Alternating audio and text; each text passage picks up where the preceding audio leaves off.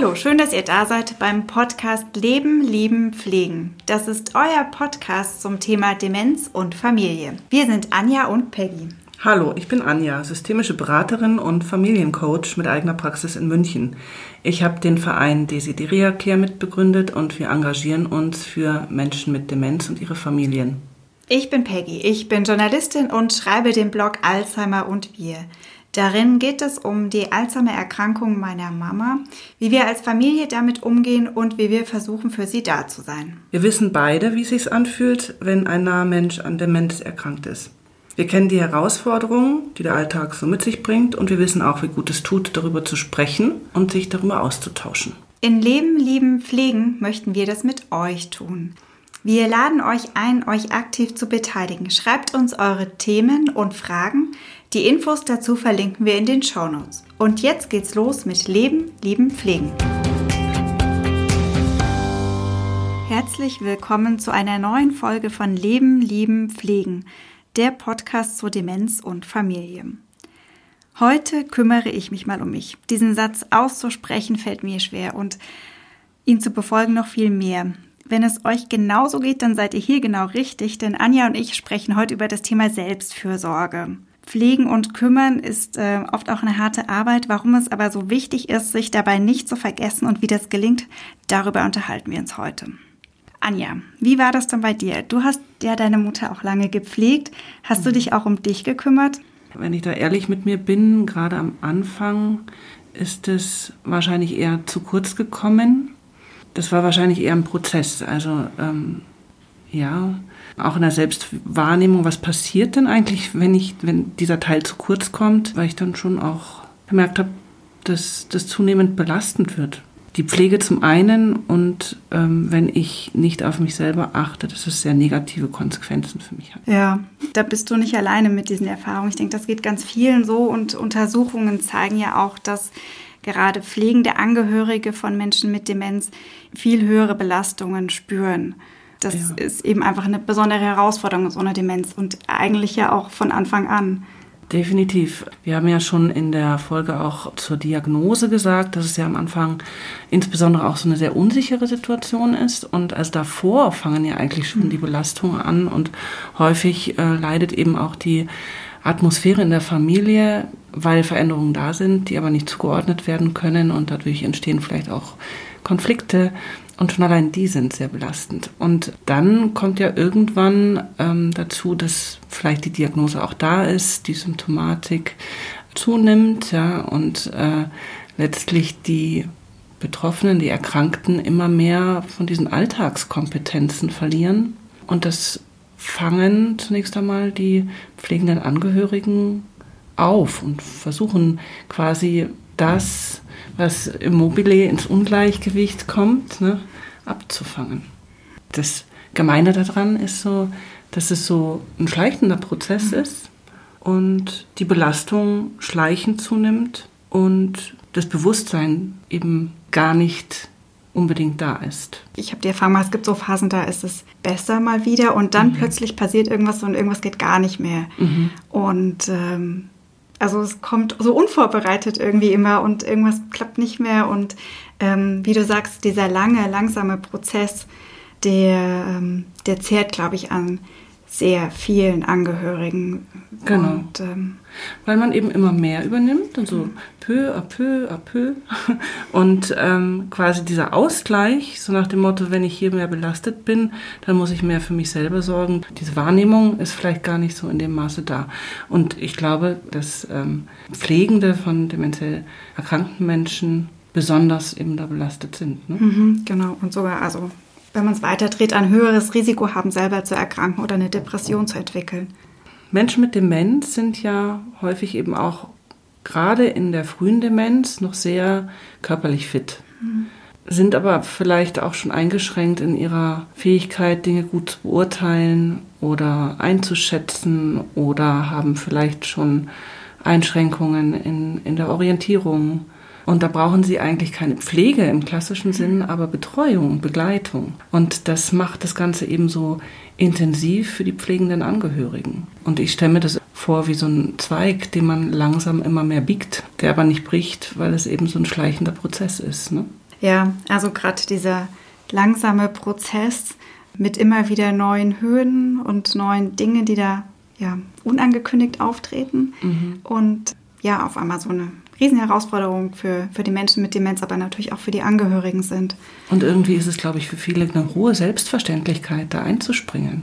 Also es ist auch diese Frage stellt sich für viele überhaupt nicht, zu sagen, mache ich das? Will ich das ja eigentlich machen? Mhm. Und wenn ich es mache, wo hole ich mir den Ausgleich? Mhm.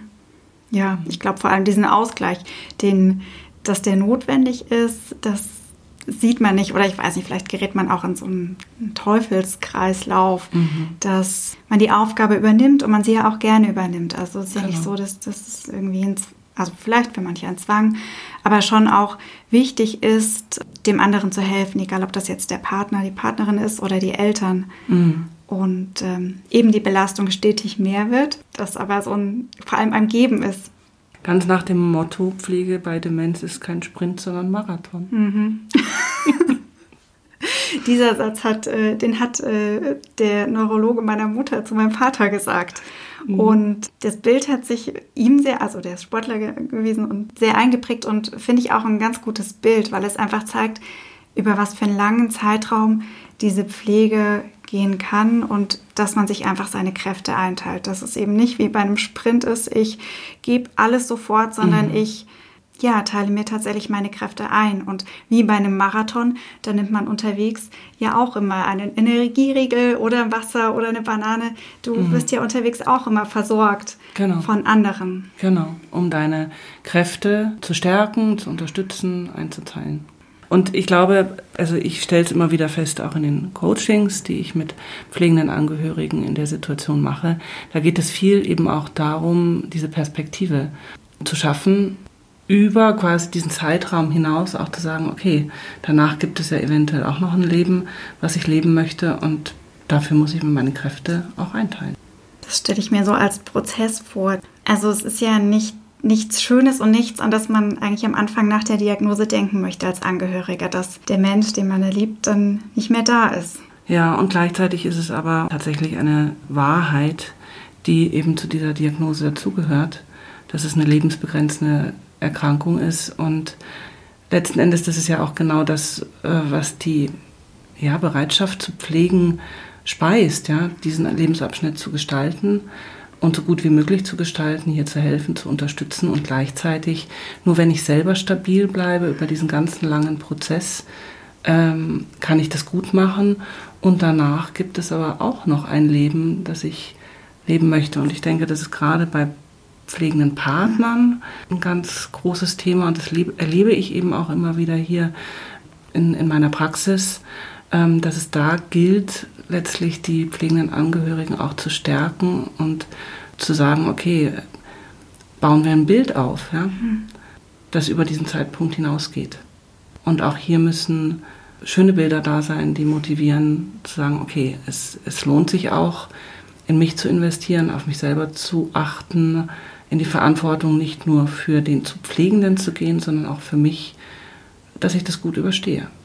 Gleichzeitig ist es ja aber auch so eine wichtige Aufgabe für denjenigen, der pflegt. Also es ist ja nicht nur eine Last, sondern auch etwas, was, was demjenigen was gibt. Mhm. Also ich sehe das an meinem Papa, der, es ist natürlich anstrengend und braucht viel Energie und gerade jetzt zu Corona-Bedingungen sagt er ganz oft, ja, es ist schon sehr anstrengend, Peggy, oder wir sind schon sehr einsam. Aber andererseits merke ich, dass ihm dieses für meine Mama da zu sein und sie zu unterstützen auch in, ja, in seiner Selbstwirksamkeit mhm. stark unterstützt, weil man ja einfach wichtig ist. Und ähm, darüber kann man natürlich auch sehr viel rausziehen, ne? aus dieser Rolle, aus dieser Identität. Der pflegende Angehörige, das gibt einem auch Halt. Man, man hat eine Aufgabe. Ne? Das mhm. kann einen auch schon über ganz viel drüber helfen. Und gleichzeitig ist es halt ein Balanceakt. Und ich glaube, da geht es einfach auch immer wieder darum, darauf aufmerksam zu machen und auch immer wieder mal stehen zu bleiben, innezuhalten, auch zu fragen, wie geht es mir denn jetzt gerade? Wie gut bin ich in meiner Energie? Was nimmt mir Energie und was gibt mir auch Energie zurück? Und es kann natürlich die Pflege sein, die mir auch Energie gibt, aber es kostet einfach auch wahnsinnig viel Anstrengung, das alles zu leisten. Das klingt jetzt so einfach. Äh, mhm. Aber ich habe immer Angst oder ich denke mir, ist das tatsächlich so einfach, dass man selber diesen Punkt merkt, wann es zu viel wird.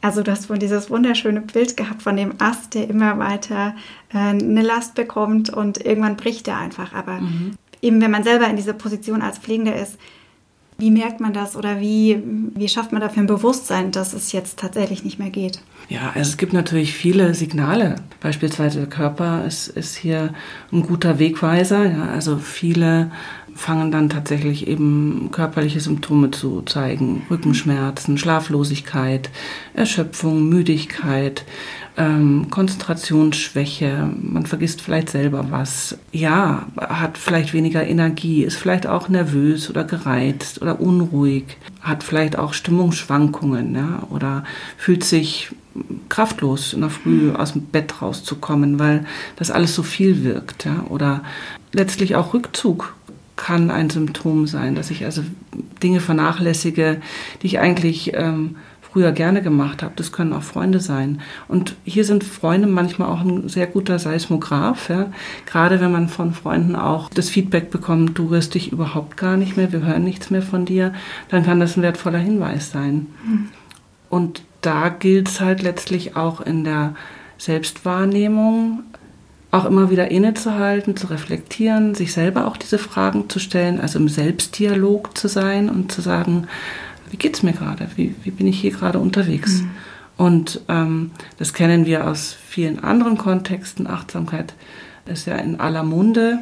Ich finde, das ist heute ohnehin ein Tool, das eigentlich jeder irgendwie bei sich im Koffer haben sollte, auch immer mal wieder zu schauen, wie bin ich denn gerade selber unterwegs. Hm. Ich glaube aber, es ist natürlich auch was, was Übung braucht und nicht jeder vielleicht so gewohnt ist, aus seinem Alltag das zu machen. Da gebe ich dir schon auch recht. Also ich glaube, also ich sehe das äh, zum Beispiel, wenn ich mit Töchtern und Söhnen arbeite, dann ist die Bereitschaft oder auch ähm, das Bewusstsein viel größer zum Teil.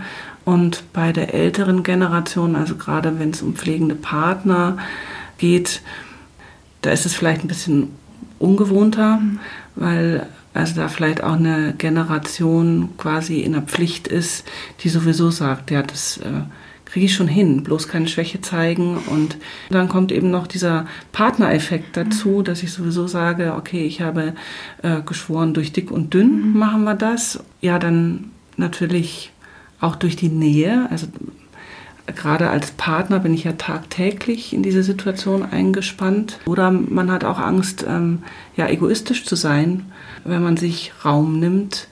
Und das möchte man sich eben auch nicht vorwerfen lassen. Mhm.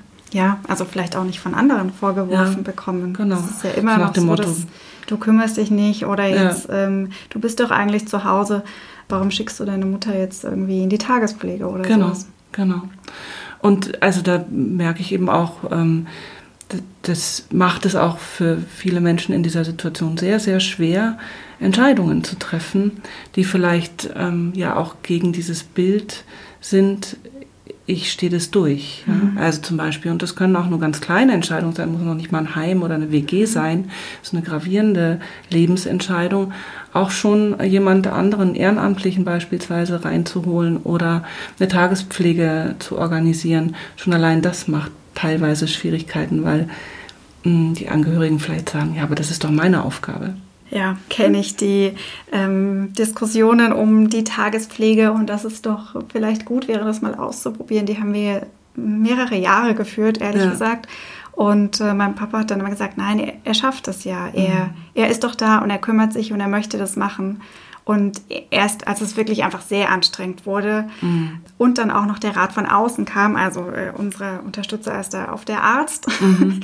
der eben berät, der gesagt hat, naja, es wäre schon ganz gut, wenn, wenn Sie das jetzt wirklich als Marathon ansehen. Genau, und das könnte zum Beispiel eben auch ein guter Unterstützer mhm. sein. Ne? Also dieses Netzwerk, das man sich ja ohnehin aufbauen sollte. Ja? Mhm. Also wenn man äh, jemanden, der an Demenz erkrankt ist, ist es wichtig, das ist eine vornehmliche Aufgabe, ein Netzwerk quasi über diesen Zeitraum aufzubauen. Das kann eben sein, dass ich Familienangehörige mit einbinde oder dass ich ähm, mir Ehrenamtliche hole oder mir Beratungsleistung auch hole oder den Arzt einbinde oder eben vielleicht auch in eine Selbsthilfegruppe gehe. Ja? Also das sind ja alles Möglichkeiten, wo ich quasi auch eine Möglichkeit habe, mit anderen über meine Situation nachzudenken und zu reflektieren. Wir haben jetzt ganz viel von Paaren gesprochen. Also bei, bei Töchtern und Söhnen ist es häufig nochmal eine andere Situation, warum Stress entsteht. Und ich meine zum Beispiel bei dir ist es ja auch eine sehr spezielle Situation, weil du gar nicht vor Ort bist. Also ich hatte dann quasi im im zweiten Teil der Betreuung meiner Mutter, meine Mutter sogar in meinem Wohnhaus. Also die haben ja drei Jahre tatsächlich meine Eltern noch bei uns im Haus gewohnt. Aber ich kann mir vorstellen, für dich ist es auch nochmal eine ganz besondere Belastung, eben nicht in unmittelbarer Nähe zu sein. Ja, ähm, das ist, ist schon eine, eine Last, weil ich natürlich irgendwie wenn ich nicht da bin, viel emotional und gedanklich damit beschäftigt bin oder eben teilweise dann tatsächlich versuche, Dinge zu erledigen, Arztgespräche führe oder mit der Tagespflege telefoniere.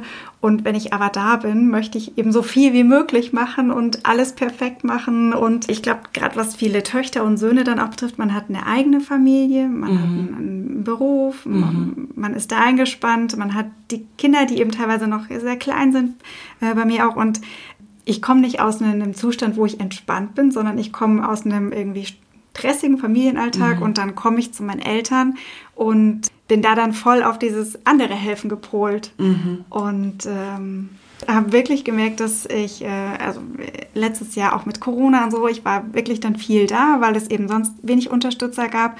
Ja. Und ich dann irgendwann an so einen Punkt gekommen bin, wo ich merkte, okay, nee, das ist, ich brauche zumindest irgendwie mal einen Abend dann für mich dazwischen mhm. von, von der einen Belastung Pflege der Mama mhm. direkt zur Pflege der Kinder überzugehen, mhm. ohne Pause. Mhm. Ähm, ja, hat mir echt nicht gut getan. Genau.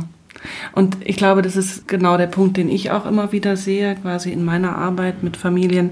Also die jüngere Generation, die Töchter und Söhne, die haben eben ganz andere Belastungsfaktoren noch drumherum. Also die sind in dieser sogenannten Raschauer des Lebens, ne?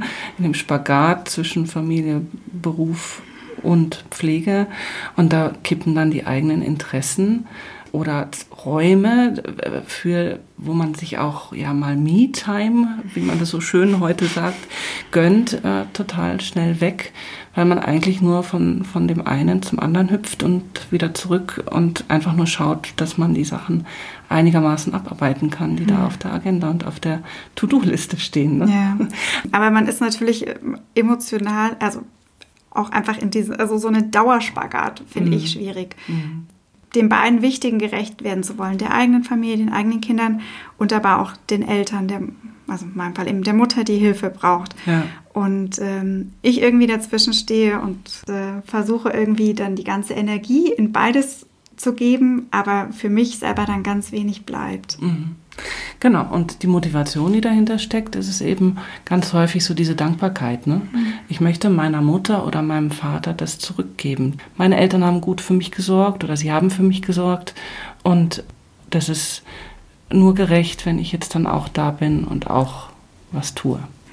Eine Belastung als pflegende Angehörige ist ja auch, dass die, das soziale Umfeld sich mit der Krankheit verändert. Mhm. Das zwar oft ein schleichender Prozess eben ist, auch mhm. aber dass zum Beispiel Freundschaften oder Bekanntschaften mit Nachbarn, dass das nach und nach abnimmt. So habe ich das irgendwie bei, bei meinen Eltern ganz stark erlebt, dass eben mit der Diagnose Demenz so nach und nach äh, es leiser wurde oder mein Papa gesagt hat, es ist einsamer ähm, zu Hause. Mhm. Ja, ähm, also das kriege ich auch immer wieder gespiegelt und es wird auch teilweise aktiv angesprochen bei mir in den Coachings, dass die Menschen in der Pflegesituation das bemerken und auch drunter leiden. Und es ist teilweise äh, selbst gewählt und teilweise ist es aber tatsächlich auch ein Prozess, der quasi im Außen passiert, weil vielleicht äh, das soziale Umfeld sich auch wirklich schwer tut, auf diese Situation zu reagieren oder damit umzugehen und damit dann vielleicht auch einfach tatsächlich gar nicht mehr anrufen. Also die, dieses nicht mehr mit, mit sich austauschen können schon auch gefehlt hat, habe ich dann also mhm. als Tochter gemerkt, dass Telefonate zum Beispiel viel länger wurden. Mhm. Also früher habe ich mit meinem Papa nur kurz gesprochen und aber dass er eben auch einfach dieses Bedürfnis hatte, sich auszutauschen und zu sprechen und mhm. ähm, uns Kindern viel mehr erzählt hat. Mhm. Und ähm, ja, weil ja auch der Gesprächspartner wegfällt ja. dann äh, durch die Erkrankung. Und natürlich ist das Bedürfnis, sich auszutauschen, nach wie vor hoch. Und das ist ja eigentlich auch eine sehr gesunde Reaktion. Und gut, dass dein Vater dann sagt, okay, ich greife auf die Bindungen zurück, die, die da sind und die stabil sind und wo ich auch offen sein kann. Und das gilt genau zu fördern. Und das sind eben auch solche Felder, wo ich versuche, quasi auch im Coaching die Menschen drin zu bestärken, zu sagen, ja, wähl dir deine, deine Kontakte, deine Bindungen, deine äh, Freundschaften und pflege sie. Mhm. Mach das ganz aktiv und ganz bewusst und wähl dir auch die Partner aus, die dir gut tun also aus meiner eigenen Erfahrung in der Pflegesituation war das bei mir zum Beispiel meine Schwester, mit der ich dann tatsächlich auch so eine Art Pakt mhm. geschlossen habe und gesagt habe, du, ähm, wenn du siehst, dass es mir nicht gut geht, ja, mach mich bitte darauf aufmerksam. Mhm. Äh, das ist für mich völlig in Ordnung, dass ich in diesem engen Kontakt mit meiner Mutter bin und auch mit meinem Vater. Aber wenn dir irgendwas auffällt und du siehst, mir geht's nicht gut, dann zieh du die Reißleine, weil ich werde es wahrscheinlich nicht mhm. wahrnehmen können. Mhm. Ja. Und das war ein guter Pakt. Oder auch jetzt zum Beispiel eine Klientin, die berichtet, sie hat ihre Tochter eingespannt, die machen zusammen Sport ja? mhm. ähm, und haben sich irgendwie überlegt, wer pflegt wann. Die Oma, äh, mhm. beziehungsweise die Mutter von der Klientin. Und ähm, dann haben sie eine Ehrenamtliche mit reingenommen. Und da geht es dann tatsächlich eben um so Fürsorge-Netzwerke, die sich gegenseitig da drin bestärken und ja auch dafür sorgen, dass der andere für sich sorgen kann und diesen Raum mhm. hat. Ja. ja. Oder dass man eben tatsächlich auch sagt, okay, einmal die Woche gehe ich mit meiner Freundin spazieren ja, und komme dann da in den Austausch. Mhm. Mhm. Ja, äh, das sind Möglichkeiten, wie ich dann damit umgehen kann. Und das muss ich mir aber eben bewusst machen, weil sonst verläuft es sich eben schnell im Sand und dann fühlt es sich eben so an, oh, es wird einsamer, mhm. ruhiger, stiller. Ja. Mhm. ja, gut, wenn man da dann natürlich Partner hat, wie du, deine Schwester oder einfach Kinder oder sei es irgendwie eine Nachbarin, mhm. ne, mit der man sprechen kann und genau. die man dazu holt. Und, und das können ja zum Beispiel auch, ähm, wenn man es dann eben auch als solches einordnet, kann ja auch ein Akt der Fürsorge sein, zu sagen, okay, die fünf Minuten unten im Hausflur habe ich, um mit meiner Nachbarin zu sprechen. Also es gibt ja ganz viele Ideen und da können wir vielleicht auch nochmal drüber sprechen, was es da für kleine Möglichkeiten der Selbstfürsorge ja, gibt. Also ich meine ja gerade jetzt in Corona-Zeiten fallen ja viele Angebote weg oder Dinge, wo man sagen könnte, da findet man sonst eine Entlastung oder mhm. einfach auch hm, solche Sachen wie eine Tagespflege für den Menschen mit Demenz, ähm, Betreuungsangebote, was quasi alles wegfällt mhm. und ähm, die Pflege und die Last für pflegende Angehörige ist einfach stärker. Klar, das sind so kleine Dinge, die helfen können. Ich habe meinen Papa jetzt in Vorbereitung auf die Folge gefragt, was hilft dir denn oder was, was tust du dir denn gerade Gutes? Mhm. Und dann hat er gesagt, ach, mich macht es schon mal glücklich, wenn ich ein bisschen Sportfernsehen gucken kann. Und äh, gedacht, ja, das würde vermutlich kein Arzt raten oder irgendwie, aber es ist das, was ihm gut tut. Ja. Ich habe da, ich erinnere mich an einen Klienten, der gesagt hat, auch wenn ich mal im Baumarkt sein darf, ist auch gut. Ja, oder tatsächlich vielleicht eine Spazierfahrt mit dem Auto. Ja. Wir haben ja auch unsere Community gefragt ne, und haben dort auch Antworten bekommen. Genau, ganz, ganz schöne. Also natürlich spazieren gehen, in der Natur sein, äh, Yoga machen, sich schütteln, also wirklich den ganzen Körper in Bewegung bringen und einfach mal ja, vielleicht das Denken ausschalten. Und, genau. Ähm, das ist äh, eine sehr gute Methode, genau. Auf den Balkon treten, kalte Luft einatmen, haben wir bekommen, ne? Genau. Als Hinweis. Es kann auch sein, dass man eine kleine Radeltour macht, mhm. vielleicht sogar dann auch mit dem Partner zusammen, mhm. auch diesen schönen Moment zu genießen und zu sagen, das kann er noch. Ja, mhm. also da hatte ich auch erst eine Klientin, die haben sich neue Räder gekauft. Oder auch eine sehr schöne Geschichte aus unserer Selbsthilfegruppe, einen Apfelbaum pflanzen. Fand ich auch eine schöne Idee. Im mhm. Garten Loch buddeln, einen Apfelbaum pflanzen. Da steckt dann irgendwie auch ähm, sich was Gutes tun, also auch irgendwie vielleicht in eine andere gedankliche Ebene zu, mhm. zu gehen, in die Wolken zu schauen, ein kleines Gebet, einfach die Stille mhm. genießen. Das sind alles Möglichkeiten, wo ich in die Selbstfürsorge komme, wo ich mir was Gutes tue. Eine Möglichkeit, sich selbst etwas Gutes zu tun oder sich eine Pause zu nehmen, ist ja auch Schreiben. Also, mhm. als, weiß nicht, als Tagebuch machen das viele oder Briefe schreiben. Ich schreibe als Blog und merke, dass mir das gut tut für mich, mhm. auch irgendwie, äh, um Dinge zu reflektieren. Ja, also quasi in den Selbstdialog zu gehen, ne? Mhm. Genau, also das kann man schriftlich tun oder auch gedanklich, also zu schauen, letztlich eigentlich so diesen Schritt zur Seite zu tun und zu sagen, okay, ich bin jetzt nicht unmittelbar im Handeln, sondern ich schaue mir dabei auch zu und rede positiv mit mir. Das kann auch Entspannung bringen, ja, indem man sich, indem man milde mit sich ist, ja, und äh, sich motiviert und sagt, ja, das kann auch schön sein, was man tut und irgendwie quasi aus der Adlerperspektive auf, auf sich schaut. Und das hat auch hat eine fürsorgliche Qualität, nämlich für sich selber zu sorgen und zu schauen, wie geht es mir gerade und was tue ich da gerade und tue ich es gut und geht es mir gut dabei und wie könnte es mir besser gehen, wenn es mir nicht gut geht. Mhm. Also ich meine, was, was wir ja so abschließend sagen können, es ist einfach sehr wichtig, mhm. auf sich selber zu schauen von Anfang an und ähm, andererseits ist es ganz individuell. Also es gibt nicht diesen einen Plan oder die, die Tipps, was jetzt hilft, sondern ja, wie die Menschen auch, was, was uns gut tut, mhm. ist ähm, ja ganz unterschiedlich. Und wichtig genau. ist, dass man sich auf den Weg macht oder sich einfach dem bewusst ist und weiß auch, was, was, was einem selber gut tut. Genau und sich da auch immer wieder zu hinterfragen. Also ich finde, das ist der Kern der Sorgearbeit. Ja? Also nicht nur Sorge für den anderen, sondern auch Sorge für mich und beide Blickrichtungen, beide Sichtachsen zu berücksichtigen, nämlich auf den anderen und auf mich. Also nur dann mache ich diese Aufgabe gut, wenn ich beides, beides im Blick habe. Ich glaube, auch nur dann kann man diese Aufgabe irgendwann noch erfüllen. Also genau. sich um den anderen zu kümmern, dazu muss es einem ja auch gut gehen. Genau.